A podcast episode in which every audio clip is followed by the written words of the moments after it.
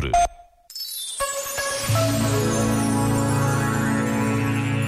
Escreveu o padre José Frazão Correia. A disponibilidade para se deixar surpreender e aprender com quem quer que encontre no caminho, inesperadamente, na maior parte das vezes, dizem o modo como Jesus habita o mundo, a forma como o olha e como se deixar olhar e interpelar e como entra em relação com ele. É este o seu estilo de vida, é esta a forma da sua santidade.